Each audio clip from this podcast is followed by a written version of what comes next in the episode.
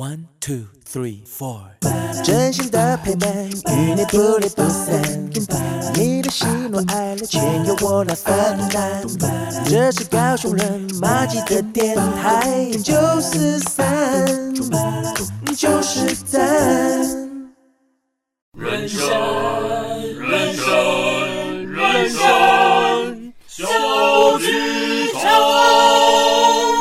朋友们，在演出开始前，请容我们提醒您：演出中可以用手机、用电脑、用收音机，但请不要拍打、喂食或是转台，拜托。如果您都已经准备好了，请让我们一起走进人生小剧场。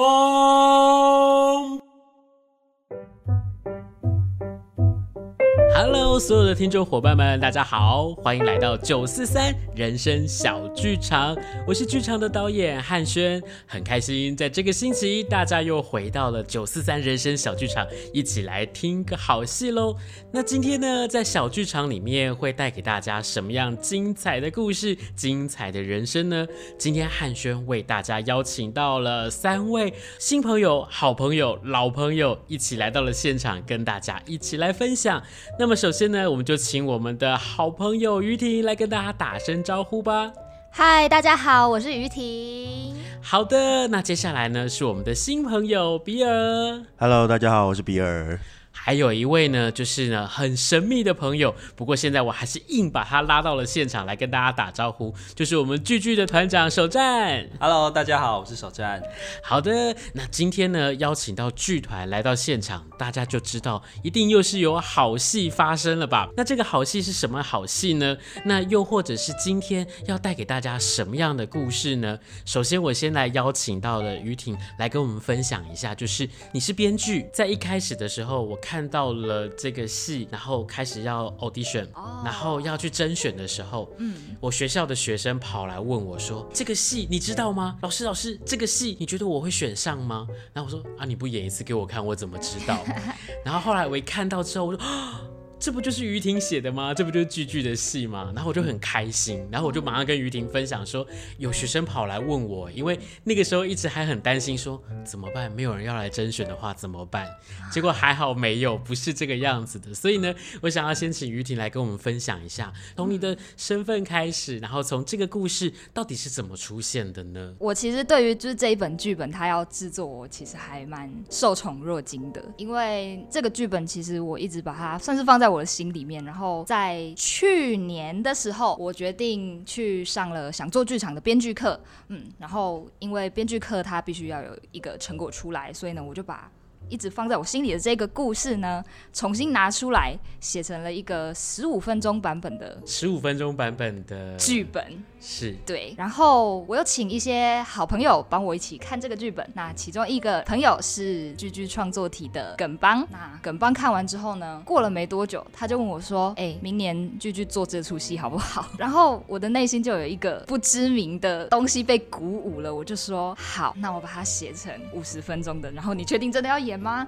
他说：“对啊，我觉得蛮好的，可以拿来演啊。”然后他就这样子在不知不觉中进入 audition 的阶段了，就是我在一个非常迷茫的状态之下，他就突然开始 audition 了，所以我心情其实是蛮还在惊喜之中。是今天在人生小剧场里面，我们想要跟大家聊的故事呢，不只是让大家去听到东村夜游这个演出即将要开始，我们更想要透过了更多不同的面向，我们去了解，不管是编剧他在生活当中为什么会去创作这个剧本，又或者是比尔在诠释这个剧本的时候，他遇到了什么样的。比如说困境也好，又或者是发展出什么。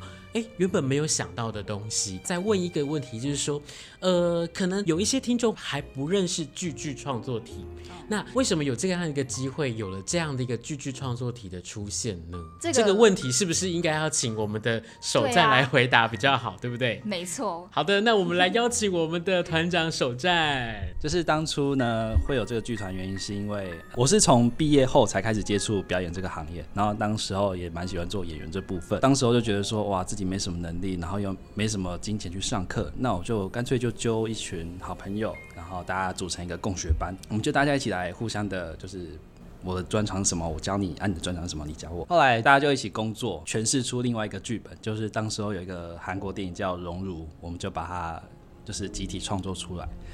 对，那就变变成我们的第一个作品。然后后来就觉得说，哎，我们好像可以一起做一些事情。然后大家就决定，那我们来创个剧团吧。然后我就顺理成章的变成团长了，这是我们的由来。我一直看到的是剧剧的伙伴们对于剧场的热情。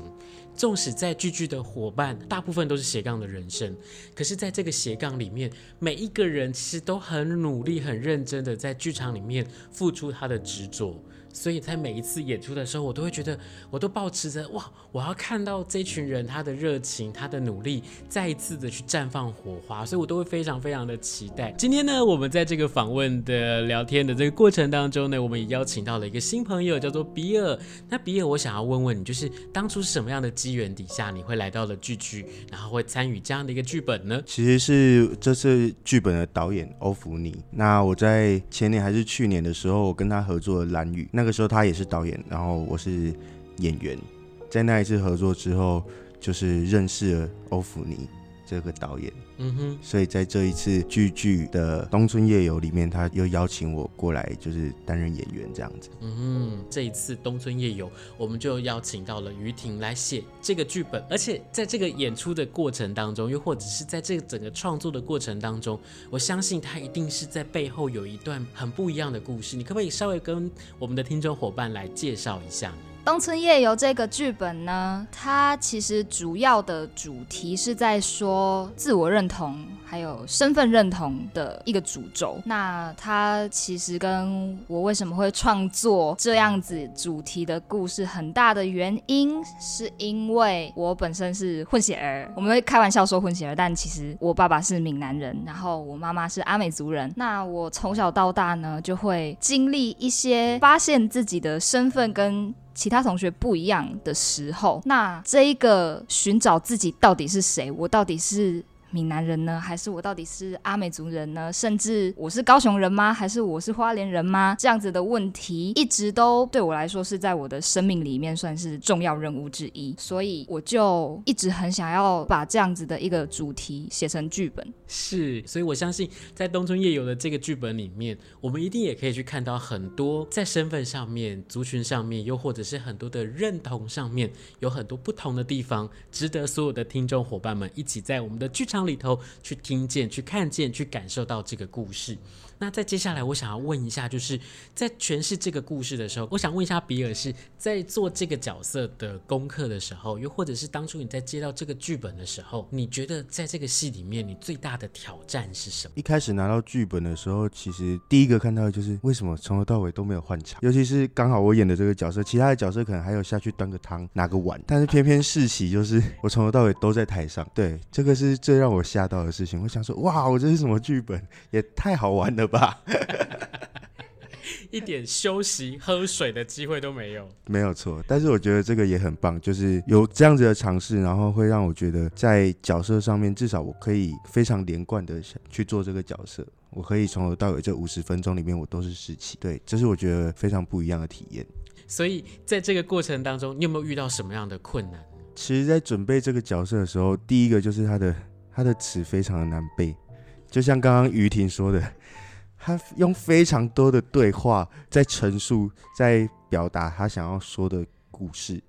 对，那其实这样子的过程当中，我觉得同时对对认识角色来讲，他有比较好的地方，就是我我多了非常多的线索，去去搜寻这个角色他应该要有的模样。嗯，对。然后我也觉得他们找我来演世奇这个角色，其实我跟世奇有点像。对。所以对我来讲，不是算他有一点困难，但是我又从这个角色里面一直在看到自己，然后去思考自己说，说一直在跟自己对话，就是在认识角色的同时，嗯嗯，所以其实这个角色不只是让你看到了故事里面的他，更看到了故事外面的自己。对，没错。所以我真的觉得哦，就是常常就看到一些角色，或者是看到一些剧本的时候会。起鸡皮疙瘩，那个起鸡皮疙瘩原因是因为啊，怎么会这么像？或者是跟我的生活、跟我邻居周遭朋友的生活这么像？可是这也是舞台剧它最有魅力的地方，因为我们就是把这些真实的人生，透过了不同的缩影、不同的方式，在舞台上面表现给所有的观众看。那。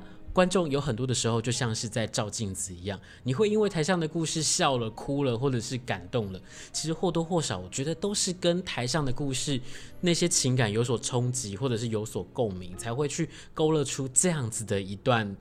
好玩的事情吗？起鸡皮疙瘩的事情，又或者是恶心的事情？那现在我想要来问一下我们的剧剧的团长，是因为什么样的一个契机底下，你决定你要找于婷来做这出戏呢？我是一直鼓励我团队的人说，呃，我们要自己创造出自己想说的故事，嗯哼，然后并且把它呈现出来。因为在我小时候，我都会觉得说，呃，我们很多问题都不敢说出来。就是自己的心声都不敢说出来，所以我觉得透过表演的方式把自己的心声说出来，这件事情是很重要的。然后后来也看了一下剧本，就觉得说，哎、这个好像是我觉得是每个人必经的问题。那因为自己已经走过这个过程，所以我会觉得说，哦，那我是不是也可以让这出戏呈现出来，让不同的人去看到说，哎、欸，是不是我有这个问题？那我是不是也在经历？我是不是又经历过？我觉得这三个阶段。得出来的心得会不太一样，对对对，所以我后来就觉得蛮支持这个剧本的。那今天呢，我们也会在我们的节目当中，我们会邀请我们的演员，还有我自己呢，因为我很爱演，然后我就想要拜托他们，可不可以让我来读一下剧本呢？我们能不能来跟大家分享一下我们在这个戏里面很精彩的故事？所以，我们等一下呢，在这个节目里面呢，我们也会有读剧的片段来跟所有的听众伙伴一起来分享。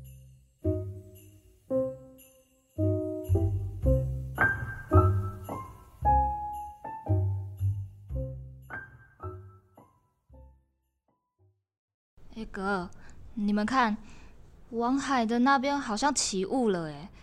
说到这个，这里好像有一个夜游的传说，跟雾有关呢。有吗？应该是在说晚上起雾会迷路什么的吧。嗯，可是东村很少会起雾啊。是听到铃铛声就会迷路。铃铛声？嗯，没事啊，反正都黄雅伦乱乱说。但。我想听呢。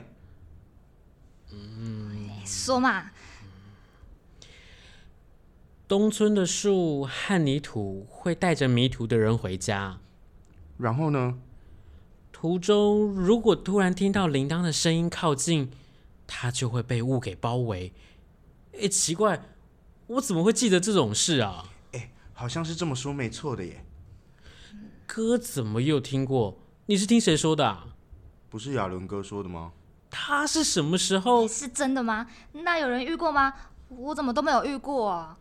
因为只是传说。可是东村的传说不会平白无故啊。嘘，你听到铃铛声了吗？嗯，什么？没，没有啊。你会怕哦？不会啊，我我就在九九家门口，有什么好怕的？这个传说是要叫小孩子赶快回家，不要在外面游荡吗？不是，听说小孩子不会遇到迷路是守护神给旅人的奖赏。什么奖赏？我也不晓得。而且迷路算什么奖赏啊？恶作剧还差不多。我看黄亚伦就是在乱讲而已。那我也想要在东村里面迷路看看呢。严雨欣，你越来越像黄亚伦嘞。拜托你不要再听他讲那些有的没有的。为什么不行啊？你很奇怪哎。嗯，亚伦哥该不会是迷路了吧？啊，哥，这种乱说你也相信哦？你不相信吗？又没有听说谁有遇过。哎，我相信哦。哼，随便你。所以你觉得亚伦哥会会是被困在那团雾里面吗？怎么可能？那我们要去救哥哥吗？啊，你不是相信吗？相信啊。传说不是说迷路不会怎么样的吗？哦，那个，你要是真的听到那个铃铛声了，你要怎么办？我，我应该听不到吧？我哪有什么值得让守护神奖励我的？有啊，哥，你拖着行李箱回来了啊。东村的守护神一定很开心，是吗？嗯，要是守护神知道我有多不想去大城市，不知道会不会奖励我。如果是这样，那黄亚伦再不赶快回来，我就会相信他的迷路是奖赏了。怎么说？守护神不会不爱回来家乡的东青吧？再说他做了那么多无聊的事，所以你觉得守护神很爱你哥吗？不然呢？全东村的人都最爱我哥。嗯，哥到底去哪里了呢？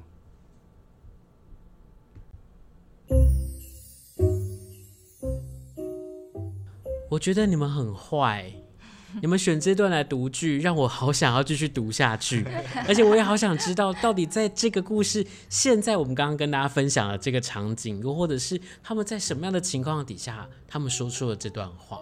我们稍微小小的跟大家分享一下，让我们可以一起从刚刚的这个读剧的声音，然后我们一起来把自己的想象带到了那个剧本的现场，好不好？其实我们挑了一段，应该算是剧本里面蛮重要的一个段落，它是在十五分钟的版本里面没有的段落，它是后来才加进去的。我其实想要做一个有趣的尝试，是我们找不到自己是谁。但是我们，我用我们找不到哥哥去哪里了来讲这件事情，嗯，就是好，可能我自己就有点调皮吧，所以就是我会想说，可能根本就没有哥哥这个人啊，或者是呃，哥哥就是根本就不知道，可能在海边睡着了吧什么的，然后故意去用到底找哥哥在哪里，然后来带呃。我们在找自己是谁这件事情，我想要写一个很奇幻的剧本，所以我就觉得，如果是一个很奇幻的村庄，那它就必须要有一个传说，所以我就直接就写了一个传说在这个里面，然后用了我很喜欢的，呃，跟我外婆家比较有关系的一个物件，就是铃铛，然后把选择了这个铃铛放进这个段落里面，然后我脑海里面想象的其实就是我。姨婆家的门口对面是田，田的对面还有别的路，但是会是看不清楚的那一种。然后，但是那条路继续往前面走的话，会是海边。所以我就是想着那一个小时候，我跟我弟还有其他亲戚一起在那个田边放烟火、玩仙女棒的那个很夜色很暗的时候的那个画面，然后去讲这个，哎、嗯，前面好像起雾了哎的这个传说，这样。嗯，大概是这样。好，透过了于婷她在写这个戏的时候，她的想象、她的想法，然后去勾勒出观众或者是听众当时候听到或感受到的时候，你的想象是什么？我相信每一个人想的画面都会是不一样的。那比尔，你当初在做这一段的诠释的时候，跟刚刚我们在读给大家的时候。你觉得有哪一些地方是呃，比如说不一样呢？又或者是你好想要告诉别人这段戏，你觉得特别的地方在哪里？嗯，我可以分享一下我这段戏里面，就是我在我在比较后半段的部分有讲到说，就是我觉得我应该听不到铃铛声，就是其实世奇这个角色啊，他在剧本里面。找不到自己的定位，然后没有办法确定自己的身份，没办法确定自己应该要去哪里的一个人。对，嗯、那所以他在这段里面的时候讲到那个铃铛声是奖赏，所以我才会觉得说，哇，那如果那个铃铛声真的是奖赏的话，我这么少回来东村，我不知道我自己是不是东村的孩子，那我听得到这个铃铛声吗？嗯哼，对，所以我才会这样子回答给我的妹妹雨欣。是，那我想更多更精彩的内容，大家一定会跟我一样，刚刚在读完之后就想说，你可不可以给我其他的剧本？你可不可以让我赶快来看到这出戏到底长什么样子？那今天很谢谢两位，然后我们一起来跟大家分享了东村夜游的这个片段。好的，其实呢，时间过得很快，很快的就要到了这出戏要进行演出的日子了。在四月的二十三、二十四、二十五号这三天，会在建军跨越基地的演艺厅来做演出。那排到了现在，已经到了磨戏的阶段了吧？那我不晓得。在座的各位，你们对于这个戏从当初的想法到文字，然后到变成了呃实际的剧本，比如说像于婷，你在看到这个戏，你有觉得有什么不一样，或者是有所冲击啊，有所哎不可思议的地方吗？哦，我有一个很想分享的有趣的事情是，虽然我刚刚有说这个剧本它的我会去写它的主要的原因，是因为我想要分享一个身为就是有一半原住民血统的小孩子，呃，遇到的成长时候的困境跟身份认同遇到的问题，我想要用一个更。不去特别指涉这个故事，就是在讲原住民族的手法下去写这个剧本。于是我就想了另外一个方向，就是我突然想要写一个奇幻故事。就是当然，在我一开始设定的时候，东村就是一个架空的设定，它是一个不存在的村庄，以及我们也并不知道生活在这个村庄的人他们是什么人种，以及他们是什么种族。我完全不去设定它，我希望它是一个。东村就是东村，那我不会说他是哪里人这样子，或是什么样的人，然后我就开始往一个非常奇幻的方向下去写，然后就写了一些，例如说传说啊，或者是呃神灵啊、信仰什么之类的。当然，我有一些参考，呃，这个村子的原型，也就是我外婆家。那但是也有很多的地方是让我觉得写起来很有趣的是。我去写了一些并不是真实的事情，嗯嗯嗯，所以在这一个部分是从我十五分钟变到五十分钟的时候，我觉得最有趣的地方，嗯。其实我在写的时候，原本有很多很坚持的事情，因为我一直觉得有许多跟原住民族相关的作品，他们会一直去发扬我们的音乐或者是我们的舞蹈，但是我好想要做一出戏，我们就不讲这个，我们就只讲台词，我们就单纯的说故事，我们。不去唱歌，不去跳舞之类的，所以我其实，在剧本的设计上面做了很多，我个人认为算很中性的东西。当然，我会有自己的想象，它应该是怎么样的样子，或者是呈现出来是什么样子。可是我又会更多的期待是，如果是不一样文化身份背景的导演，以及不一样背景的演员，他们会怎么样去诠释这个剧本？我有个期待是，例如说，不止剧剧创作题演这个剧本，如果是其他剧团，只要他们的成员的组成是不一样的，他就会蹦出一个不一样样子的东村，这是我最期待的事情。那我在看牌的时候呢，算是非常惊喜吧，因为我自己觉得我非常努力要把它写得很轻松，但其实。我在看的时候，我还是会回想起一些比较惆怅的事情嘛，或者是苦恼的事情。所以，其实很多角色他们在讲台词的时候，在我的脑海里面想象中，他是很真的是很纠结或者是很哀愁的。可是，其实我心里是不希望这个剧本是这个样子，我希望它是轻松的，所以我会让他们讲一些很轻松的话。但是在我脑海里又是一个很哀愁的样子，所以我觉得那就是我们需要导演跟演员的原因。所以我到。排练场看到他们呈现出来是一个很活泼的样子的时候，其实我非常开心，就是他们做到了我自己脑海中无法想象出来的画面，然后并且是我觉得我看了非常非常满意的一个样子。好，那现在我们就请我们的演员比尔呢来跟大家分享一下，当你在接触到这个剧本的时候，你会觉得有哪一些地方会让你觉得充满了疑惑，可是再排起来又觉得哦。豁然开朗，又或者是听说，在这个戏里面，你们又有新的、不同的火花的出现，对吧？那我们来跟我们所有的伙伴来分享一下吧。在这个剧本里面，就像刚刚雨婷讲的，他用了很多很轻松的台词，用了很多很诙谐的方式在陈述这件事情。